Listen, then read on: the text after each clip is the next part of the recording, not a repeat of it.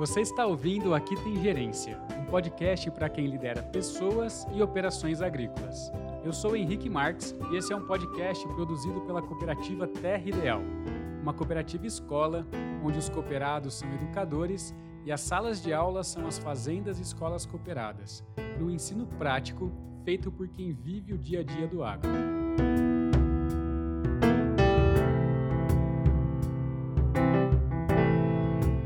Esse é um momento muito especial para a gente, porque a gente vai discutir um tema muito interessante sobre desenvolvimento de lideranças no agro. E a gente está com uma convidada muito especial para fazer esse bate-papo com a gente, que é a Ana Flávia Veronese. Daqui a pouco vai se apresentar. E eu estou junto aqui com o meu parceiro Felipe Zunkeler para a gente fazer esse bate-papo sobre lideranças e desenvolvimento de lideranças dentro das fazendas. Ana Flávia, para a gente começar, Conta um pouco quem que você é, o que, que você faz, onde você trabalha. Oi, pessoal. Como o Henrique disse, me chamo Ana Flávia. Eu estou na Sequita há 13 anos. Sou responsável pela área de gestão de pessoas. É, a Sequita está situada no Alto Paranaíba, em Minas Gerais. Nós somos uma empresa agrícola produtora de hortaliças, cereais e leite e nós temos hoje em torno de 1.200 funcionários. Né? Desses 1.200, 700 efetivos e em torno de 500 colaboradores safristas do alho. Legal. E hoje, Ana Flávia, você faz o que dentro da empresa? Assim, qual é o seu papel dentro da Sequita? Então, vou começar, vou contar um pouquinho da minha trajetória na Sequita. É, quando eu entrei em 2010, eu entrei como analista de RH Naquele momento, eu fui contratada para trabalhar respondendo ao diretor administrativo financeiro e eu basicamente era responsável pelos processos de recrutamento e seleção. Atuava em treinamento e desenvolvimento, mas basicamente a gente não tinha um programa estruturado, né? era demanda, levantava as demandas do ano e executando à medida que fosse possível muito dos treinamentos obrigatórios até então. É, depois, com o passar do tempo, eu recebi mais atribuição. O departamento de RH foi criado, né? Departamento de gestão de pessoas foi criado. A minha diretora nessa época era a Ana Paula.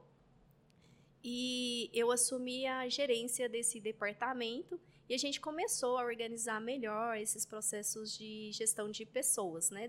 Descentralizando o RH e dentro do departamento de gestão de pessoas ficou RH, saúde e segurança e a área trabalhista. E hoje eu estou como diretora desse departamento. Muito legal. E quando que a Sequita despertou essa necessidade, esse interesse de focar no desenvolvimento das lideranças? Assim, por que, que isso é, surgiu dentro da empresa, dentro da Sequita? Certo. É, se a gente colocar um marco, assim, uma data, um ano, posso dizer que foi em 2017. É, a gente é, observou, nós estávamos com muito problema nesses anos, 2016, 2017, só que não parava assim para analisar o que, que era o problema, onde a gente precisava atacar, o que, que era a prioridade. O negócio cresceu muito, né, tanto em produção quanto em estrutura, fugindo aos olhos né, de quem estava à frente do negócio, os líderes. Então, houve aí uma, um certo descolamento entre o crescimento do negócio e o desenvolvimento das pessoas. A gente fala que até se a gente fazer um gráfico, o negócio cresceu assim, de uma forma exponencial, o crescimento de pessoas foi ficando né, para trás. E isso trouxe muito prejuízo para a gente, porque até um certo ponto, né, como eu disse, a gente consegue ver o negócio e a gente não estava investindo em formar novas lideranças. E mesmo, né, continuar com o desenvolvimento das lideranças que a gente tinha até então. Então, foi um momento que a gente, né, dentre vários outros diagnósticos, como também outra questão importante nesse momento foi trabalhar a rotação de cultura, que era um problema sério que a gente tinha essa questão da capacitação de pessoas. Então, se for colocar o Marx, foi 2017, foi onde a gente começou a trabalhar esse desenvolvimento das pessoas. Muito legal. E eu queria entender um pouco mais, assim, quais foram esses sintomas que vocês perceberam dentro da Sequita para despertar isso? Porque você trouxe a parte financeira, que eu acho que é, é um problema que a gente enxerga muitas vezes, né? Claro. e, e vocês foram buscar também essas outras mudanças no sistema de produção, com rotação de cultura. E em muitos lugares que a gente vê, quando tem um problema financeiro como esse, a gente vai buscar novas técnicas de produzir. Mas da onde veio essa o que, que despertou esse, esse, interesse de falar, não, peraí, o problema também pode ser que esteja nas pessoas, nas lideranças que a gente tem aqui dentro da Sequita? Então, a gente tinha, é, não que não tenha, mas a gente tinha uma rotatividade alta, é, a gente observava assim com muita clareza que as pessoas não, não estavam engajadas, não tinha assim, uma cultura consolidada, tinha um jeito de ser, a, a forma de fazer, mas não tinha uma visão holística do negócio para na mentalidade de todos, os, de todos os gestores. Cada um via ali muito o departamento, né? cuidava do seu departamento, sem ter essa interação entre as, todas as áreas. Então é como se fosse várias empresas dentro de uma empresa. Então não, não tinha essa visão do negócio todo. Foi um dos sintomas, né?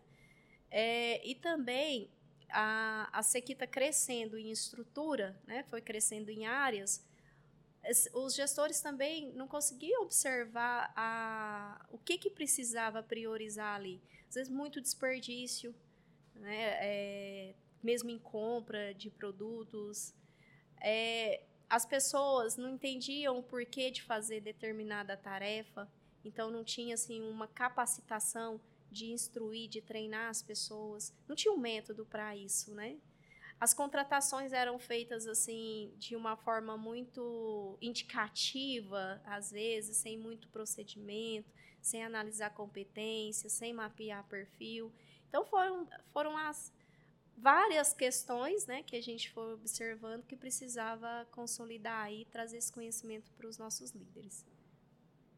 Isso é muito legal, né, Ana Flávia? Porque a gente percebe isso muito nítido nas empresas, é, todas as empresas que estão em fase de crescimento, e um, um dos pontos que a gente coloca né, como construir um negócio ideal é que esse negócio cresça a ponto de não depender de pessoas e que ele seja perpétuo.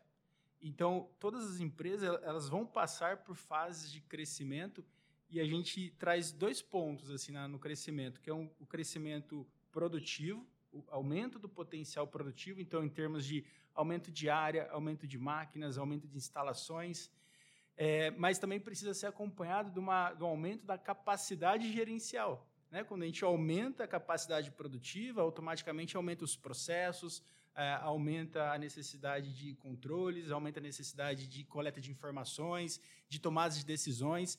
Então, a capacidade gerencial precisa estar é, vinculado a esse aumento da capacidade produtiva. Só que normalmente a capacidade produtiva ela cresce primeiro do que a capacidade gerencial. E quando a gente tem uma empresa pequena, é, normalmente elas começam familiar, né? Com, com, os irmãos, primos, com alguns funcionários.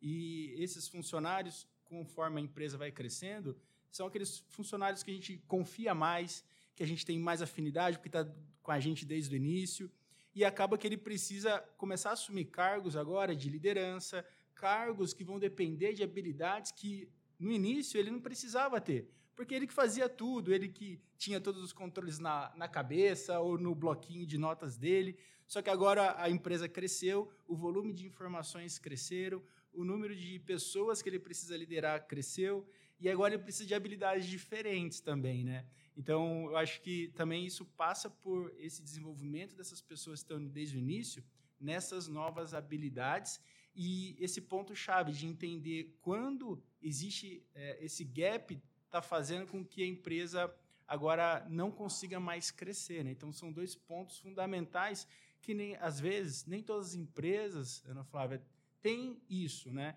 Nem todas as empresas têm um departamento de RH, nem todas as empresas têm uma pessoa com essa visão de entender que o que está limitando esse crescimento são as pessoas. E qual sugestão que você daria né, para um dono de empresa que está vivendo esse momento e ainda que não consegue ou não tem essa habilidade desenvolvida? Então, é, eu vejo assim que isso é extremamente importante, né, o dono ter esse olhar. Porque, como você disse, até um certo momento, se você tem uma empresa pequena, né, familiar, é, é importante né, ter essa visão também. porque muitas vezes o dono ele não consegue enxergar tudo.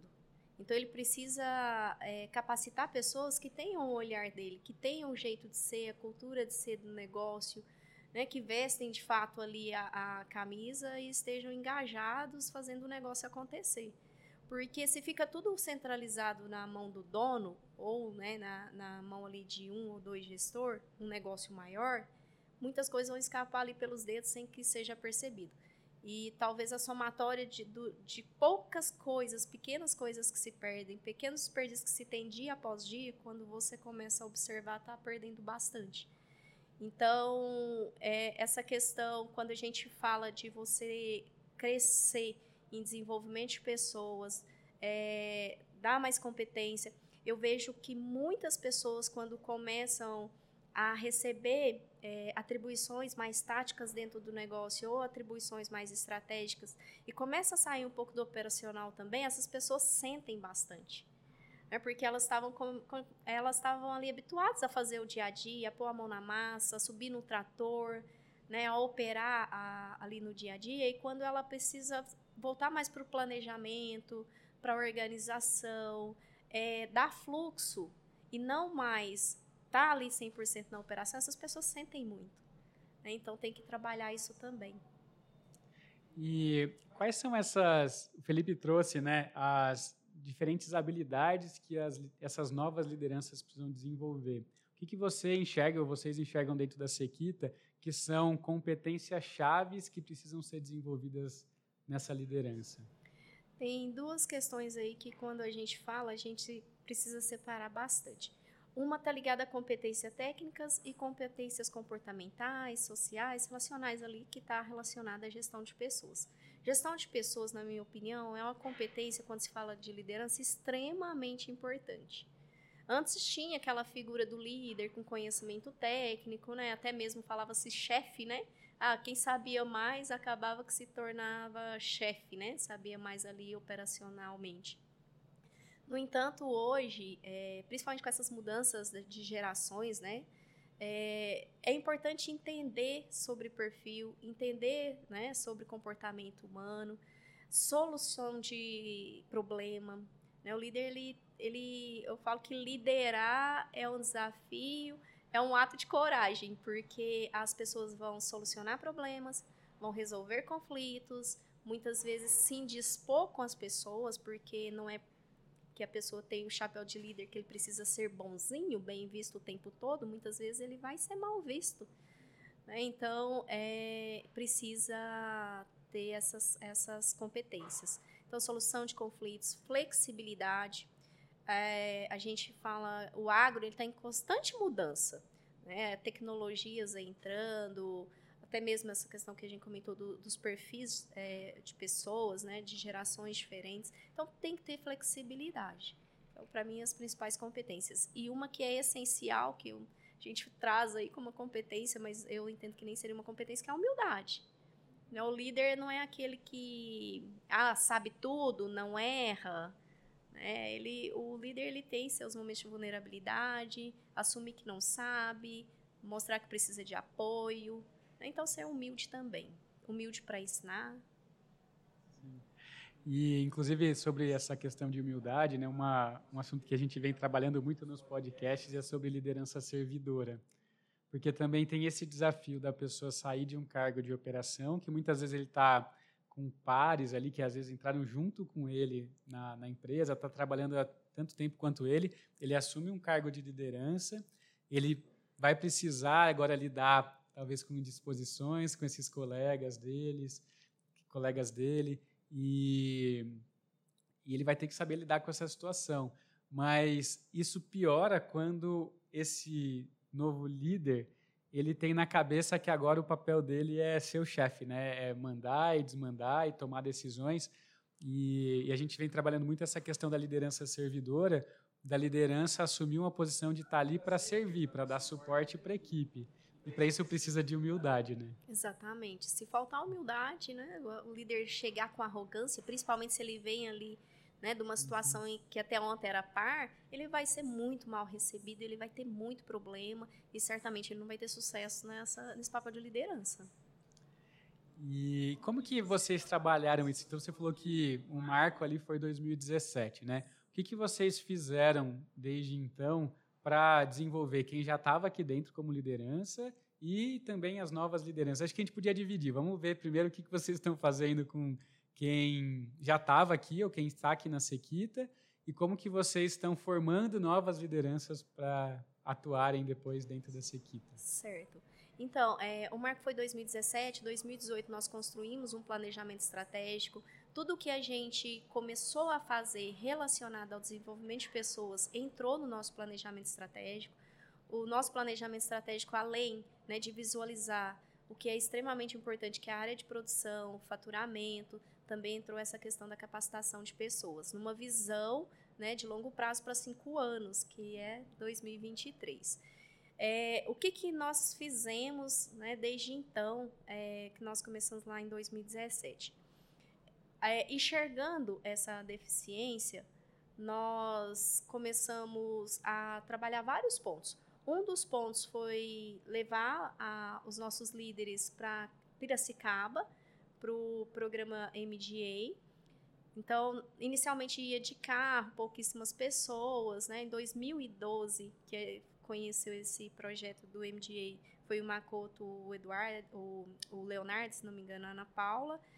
E depois começou, nesse projeto de 2017, e ônibus, nós chegamos a levar 40 pessoas, uma turma inteira lá para Piracicaba em cinco módulos, justamente porque assim era um método que a gente tinha confiança, um treinamento que a gente tinha muita confiança, tem muita confiança. E além de aprender ouvir sobre questões técnicas, 90% eles estavam ouvindo sobre gestão, né? trabalhar as pessoas, trabalhar com as pessoas, é, comunicação, resolução de conflitos, solução de problemas, a metodologia Lean, né? evitar desperdício, trabalhar com organização, fluxo de processos. Então, é, foi um meio, né? levar as pessoas até Piracicaba. Nós tivemos grupos de estudos de livros aqui na Sequita, com simultaneamente nós chegamos no momento de ter quatro grupos e a gente sempre usou o método de combuca da Falcone sorteio. E nós fazíamos questão na hora de criar esses grupos de colocar pessoas de diversas áreas dentro do mesmo grupo.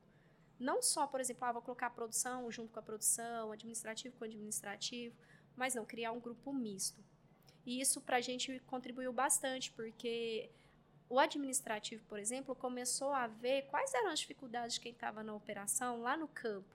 Né? O campo começou a enxergar as limitações, as dificuldades do packing. Então começou a ter uma sinergia aí entre as áreas.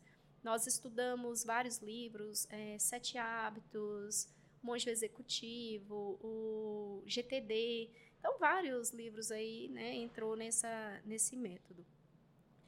Nós também tínhamos um projeto, esse basicamente com os gerentes de fazenda, que era um PDI, né, eu conduzi esse PDI, de acompanhar os gerentes no dia a dia do trabalho.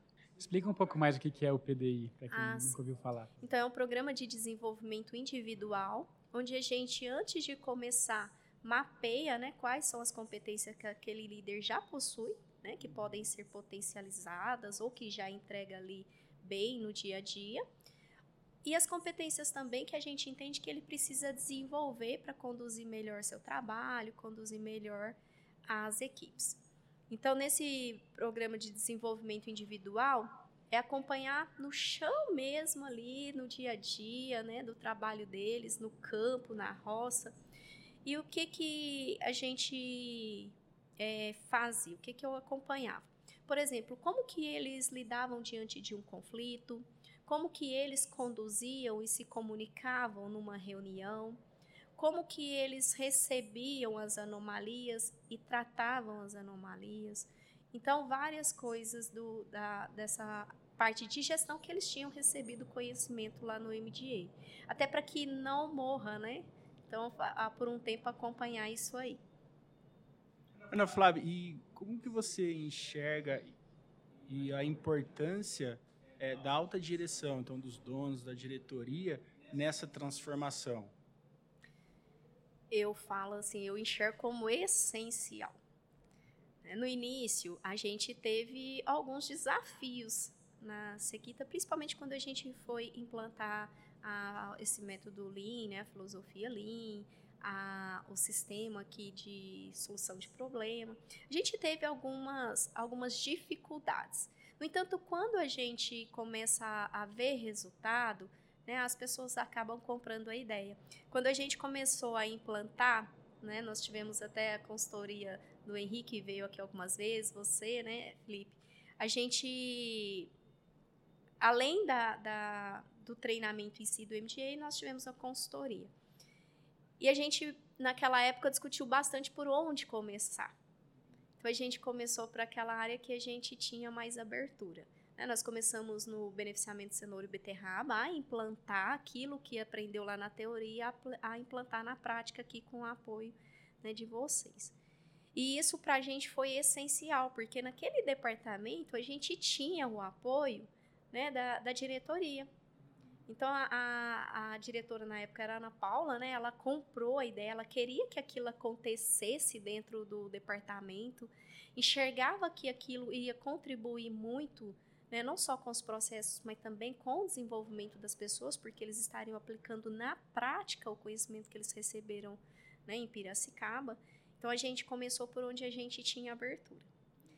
E visualizando esse modelo, a gente começou a estender para as outras áreas. Nós tivemos o mesmo projeto na agrícola, né? Depois acabou foi disseminando aí de forma autônoma, né? de uma forma mais orgânica por si mesmo na fazenda. E isso mais uma vez me remete muito a essa história da liderança servidora, né, em que você tendo aí a diretoria assumindo esse papel de capacitar os gerentes, que assume o papel de capacitar as supervisões, né, os encarregados, porque daí a gente começa a ter esses líderes que são líderes de líderes, né? E precisa desenvolver. E no meio da conversa você falou muitas ações assim que vocês como RH foram desenvolvendo e queria que você comentasse um pouco sobre como que vocês trabalham esse o papel do RH dentro do desenvolvimento de líderes dentro da Sequita né, esse, as responsabilidades, o, como que o RH trabalha junto com as outras lideranças uhum. para isso acontecer. Certo. É, antes eu vou só colocar um ponto. É, agora com as lideranças, novas lideranças, né? Ah, sim, é a segunda parte da pergunta. Exatamente, novas lideranças. O que, que a gente tem feito? A gente tem muito um olhar interno do negócio, né? olhar os talentos que a gente tem aqui dentro. Então, sempre quando a gente tem uma oportunidade de vaga, é, para um nível mais tático de gestão, a gente, primeiro ponto é olhar para dentro da casa, né? verificar se a gente tem alguém ali com a competência, né? ou que tem ali já uma possibilidade de desenvolver as habilidades para aquele cargo. É, antes, a gente fazia isso de uma forma muito errada. A gente, e eu acredito assim que é comum isso acontecer nas empresas, por isso eu acredito que a experiência possa contribuir a gente tinha um olhar de promover o melhor operador.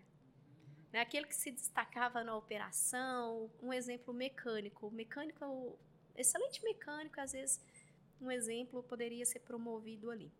No entanto, tal, isso acabava gerando prejuízo, porque às vezes a pessoa ela não tem e nem tem o desejo de desenvolver capacidade, habilidade de liderar outras pessoas. Ele gosta e tecnicamente ele é bom no operacional, mas ele não tem ali as soft skills, né, as habilidades relacionais. Então, hoje a gente trabalha de uma forma diferente. A gente tem feito bastante um período de experiência muito bem negociado entre as partes, né, para que a pessoa ela também tenha um tempo de avaliar se ela vai gostar, se ela vai se adequar, se ela entende que ela consegue desenvolver aquelas competências necessárias e para a gente também, para não ser frustrante para nenhuma das partes. Então a gente tem feito bastante isso. E o cuidado de ir trabalhando antes essas pessoas, né, já inserir ela naquele, naquele ambiente, já trabalhar de uma forma mais segura nesse sentido. Então a gente tem feito isso. Mapeamento de perfil também, a gente tem trabalhado bastante. A gente hoje utiliza o DISC, né, que que mapeia ajuda e também a gente tem uma ferramenta que mapeia competências gerenciais, o nível de maturidade que a pessoa tem até então, para ver se há né, uma possibilidade de mobilizar, de aumentar o nível ali dessas competências. Então a gente tem tido esse cuidado e tem tido menos problema. Né? Agora, com relação a essa questão de promover internamente, eu vejo ganhos. Quais são os ganhos? A pessoa muitas vezes já tem a cultura, já tem um jeito de ser, conhece o negócio, conhece como as áreas conversam entre si. Então, é uma pessoa que já está ali dentro do negócio. A dificuldade para essa pessoa é que até ontem ela era par dos seus colegas e ela passa a ser líder. Então, por isso a humildade, né, tem que estar tá ali acima de tudo para que ela não não veja aquela questão da arrogância, ah, eu tô acima, né, aquela questão subordinada, hierarquia, enfim. Então, ela precisa já ter ali a confiança da equipe. Quando a gente traz externo, muitas vezes não tem esse jeito de ser da, da empresa, no entanto, pode ser que ela tenha mais facilidade em relação à equipe, em relação à questão hierárquica, porque é alguém que chega de fora. Né? Então, ela não tem ali aquela questão do, do, da dificuldade de ter sido par da sua equipe. Então, mas assim, olhar para dentro eu, eu sempre vejo que é a melhor estratégia ainda. Eu lembro que o professor Paulo sempre falava no MDA que a gente, quando vai contratar alguém de fora, a gente sempre faz, e por lei tem período de experiência, né? 45 dias mais 45 dias. E a gente deveria fazer a mesma coisa com as promoções internas dentro, né? Ter período de experiência, de você muito bem acordado com todo mundo, né? mas que aquela pessoa realmente está numa fase de experiência que ela pode, se der certo, virar uma liderança, ou não, ela continuar como operadora se não der certo, né? Até você acaba evitando esse problema de perder bons operadores, que acontecem muitas vezes, né? Só que tem que ser também um período de experiência muito bem estruturado, né? Você precisa ter um cronograma muito bem definido, com marcos e acompanhamentos muito bem estabelecidos. E aí acho que entra um pouco o papel do RH também no apoio de tudo isso. Exatamente. É, quando fala o papel do RH, né, eu sempre eu sempre lembro de um livro que se chama Gestão de Pessoas não é com RH, porque ainda há muita essa confusão. Né? Por exemplo, ah, eu estou com um conflito ali na equipe para resolver, ah, manda para o RH para ajudar a resolver esse conflito. E o RH ele não é o responsável direto pela capacitação das pessoas, pela gestão de conflitos, pela melhoria da comunicação, para dar fluxo nos processos de trabalho das pessoas. O RH ele é um suporte, né? ele é um facilitador, ele é um apoio né, que os gestores de, os gestores de equipes têm para contar né? Por exemplo, ah, eu preciso, eu estou com uma deficiência na minha equipe ali que está relacionado à comunicação. Então, o RH ele vai ser um apoiador, ele vai ajudar aquele líder a desenvolver a equipe. No entanto, quem enxerga e quem traz a demanda é o gestor. Né? Então, a gestão da equipe é do gestor. São das lideranças que estão à frente do negócio, né? Então, é, tinha-se ainda muito essa confusão e eu percebo assim que isso tem mudado bastante também. E a partir do momento das capacitações, os líderes entenderem as suas responsabilidades. Além das responsabilidades de entrega operacional, né, qualidade, volume de produção, logística, né, a questão ali da, da dos insumos para as pessoas trabalharem, do fluxo nesse sentido de processo, ele é responsável também por sua equipe, né? pelo desenvolvimento das habilidades, por enxergar quem tem potencial para uma determinada promoção ou não. Né? Ele vai sinalizar isso para o RH, olha, é, tem uma pessoa na minha equipe que tem potencial para essa área que está disponibilizando uma vaga de liderança, por exemplo. Né? O RH não vai conseguir enxergar isso na empresa inteira. Então, o líder é esse olhar lá para ajudar. Não, perfeito, porque é isso, né? Às vezes a gente passa para o RH, às vezes nem tem o RH, mas quando tem, às vezes a gente passa para o RH uma responsabilidade de capacitação, de lideranças, de desenvolvimento de equipe, que não tem como ser assumida, né? Porque não está no dia a dia, todos os dias, junto com os operadores. Essa é uma responsabilidade dos líderes. E o RH está ali como um apoio, como um suporte para esses líderes fazerem isso, né? Essa visão é chave. Eu acho que isso até é algo que a gente tinha comentado já antes, de trazer um, um episódio, até estamos bolando cursos a respeito disso, né? Como montar departamentos de RH que realmente sejam eficazes nesse sentido, né? De desenvolver lideranças e de dar o suporte que as lideranças precisam. Exatamente. Ah, até nesse sentido, tem uma experiência legal que eu gosto de contar. Foi um momento tenso, mas foi um momento muito bacana aqui na Fazenda que acabou virando a chave nas contratações operacionais. A gente sempre teve processos seletivos de fazer né, entrevistas com mais pessoas, muitas vezes aquele método que fazia dinâmica, para as áreas administrativas, mais técnicas, mais gerenciais.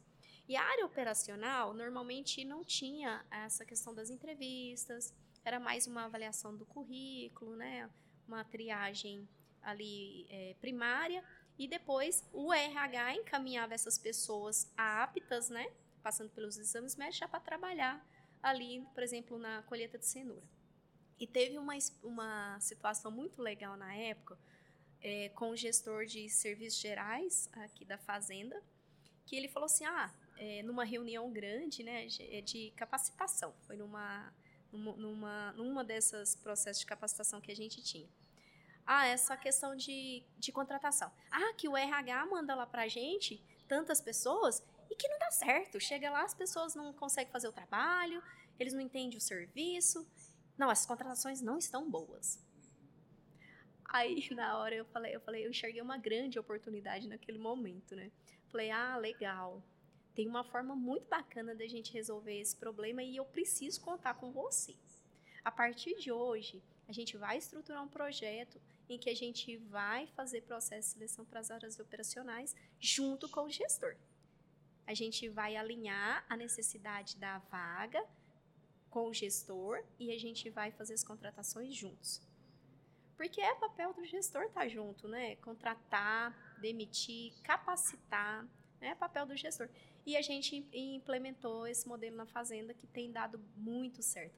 Então, hoje a gente tem muitos gestores que já alimentam a gente, né, o nosso banco de dados. Né, eles já têm uma visão externa aí de, de pessoas né, que estão no mercado de trabalho e traz para a gente. E antes não tinha isso, né? A gente que tinha que buscar essas pessoas não estava alinhada com que, o com que eles esperavam. Então foi, um, foi uma experiência assim, meio tensa, mas bacana para a gente virar a chave nessas contratações. E a gente conversou, então você falou, Ana Flávia, de 2017 foi um marco, né? Então, nesses últimos anos, toda essa implementação, esse desenvolvimento de pessoas, é, quais são os frutos assim que isso tudo trouxe para a Sequita até o momento de hoje? Em termos gerais, né, de operação, de processos, de resultado. Então, foi uma somatória de ganhos né, que a gente teve de 2017 para cá.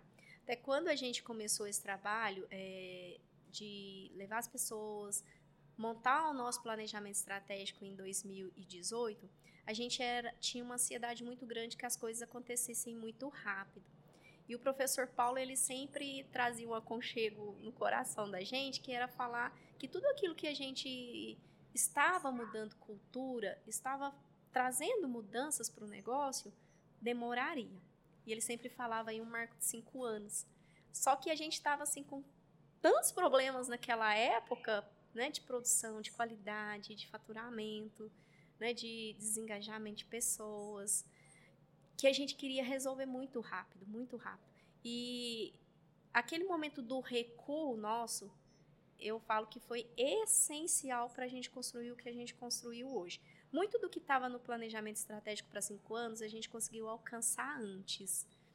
E os frutos que nós colhemos, foi, hoje a gente tem líderes muito alinhados com o negócio. Né? A gente, é, de, de uns dois anos para cá, além de com, compra de terra, arrendamentos de terra né, com áreas bem distantes, a 200 quilômetros aqui da, da sede, então, esses líderes, eles estão lá na, nesses negócios, né, 200 quilômetros de distância, E eles levam esse jeito de ser para as pessoas que estão lá. Muita gente ainda nem conhece, há muitas terras a gente nem conhece ainda. Então, o jeito de ser, independente se está aqui pertinho da gente ou está numa área distante, esses líderes eles estão, né, são embaixadores disso. Que é uma coisa que a gente tinha dificuldade, né? Os líderes serem embaixadores da cultura do jeito de ser da Sequita. Né? E hoje a gente percebe que a gente tem um time muito mais engajado, muito mais competente, né? uma equipe muito mais alinhada ao nosso negócio. E outro ponto extremamente importante é muitas vezes o planejamento é, ficava na cabeça das pessoas, né, nos donos, nos, nos executivos. Então tinha assim, não tinha assim, um planejamento estratégico formal. E isso, às vezes, a comunicação não chegava na operação de uma forma consistente. Então, a partir do momento que a gente fez um, um mapeamento, fez o planejamento estratégico e olhou como comunicar isso para os gestores, para os gestores levarem para os supervisores e chegar na operação também foi um ponto importante, né? Alinhar essa comunicação. Porque não adianta nada a gente ter um planejamento estratégico bonito na parede, mas a operação não tem conhecimento para onde a gente quer seguir. Né? Não vai acontecer. Ou vai acontecer de uma forma desalinhada. Então foram vários ganhos. E, logicamente, é, não foi só né, a parte de desenvolvimento de pessoas, foi todo esse passo para trás de enxergar os problemas, né, as causas raízes, é, é, também operacional, né, essa questão da, da rotação de cultura, né, investimento aí em arrendamento de terra, a parte de irrigação, né, vários pontos, e a parte de desenvolvimento de pessoas. Então, foi, foi tudo isso que fez com que a gente conseguisse ter os resultados que a gente consegue enxergar agora. Muito legal, assim, é muito bonito ver essa evolução da Sequita ao longo desses anos todos, né? Ver onde está hoje, mas a gente sabe que tem muito esforço por trás disso de muita gente, né? De toda a diretoria, de todos os gestores, muitos incômodos porque é uma transformação cultural e que envolve desafios. Então, tem muito trabalho por trás de tudo isso, né? E é muito bonito ver isso. A gente, nós tem muitas informações aqui super importantes nesse papo. Estamos há 40 minutos aqui conversando e tenho certeza que tem muito para aprofundar.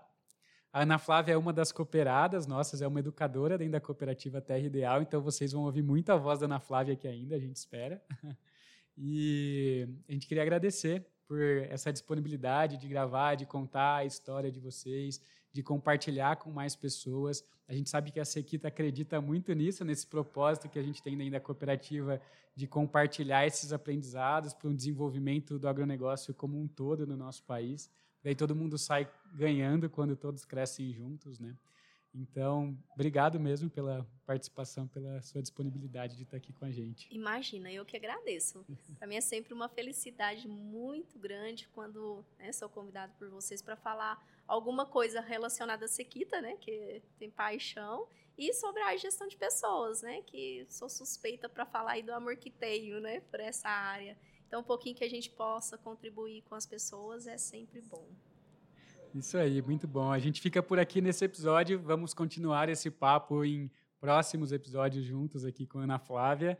E não deixa de seguir a gente nas redes sociais, no Instagram, escola.terralim e no Spotify para receber a notificação dos próximos capítulos aqui do Aqui Tem Gerência. Um grande abraço.